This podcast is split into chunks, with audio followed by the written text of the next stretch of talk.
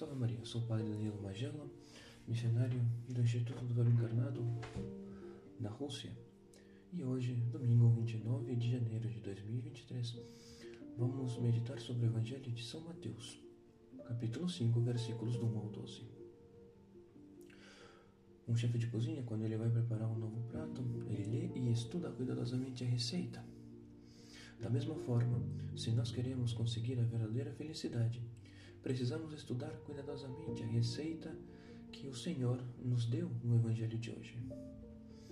Pregando os mandamentos da, bem-aventurança, é como se Jesus nos dissesse: se queres ser feliz, cumpra estas condições.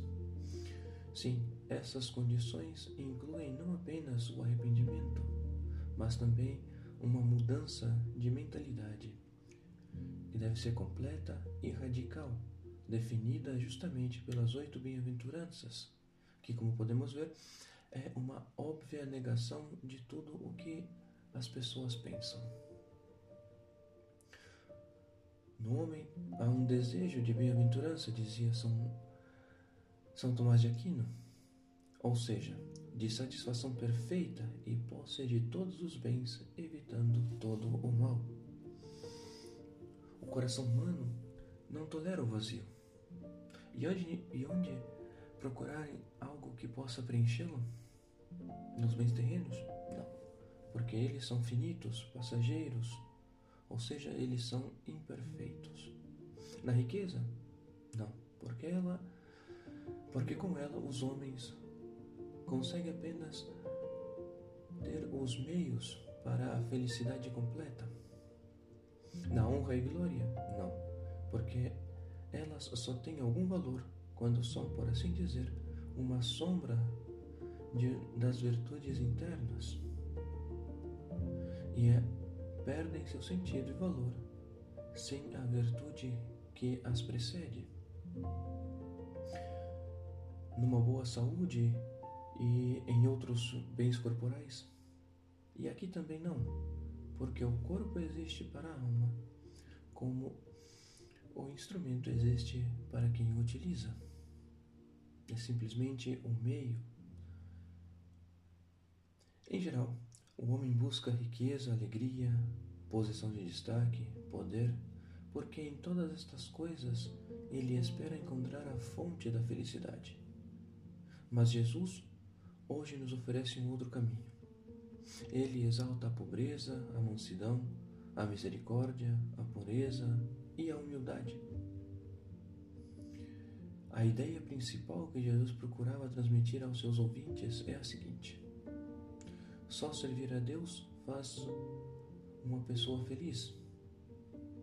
Sendo pobre e padecendo, o verdadeiro servo de Deus pode, à semelhança do apóstolo São Paulo, dizer: Me alegro nos meus sofrimentos.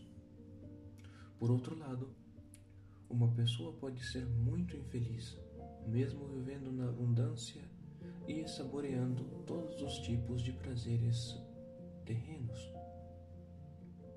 Portanto, somente Deus pode fazer uma pessoa feliz.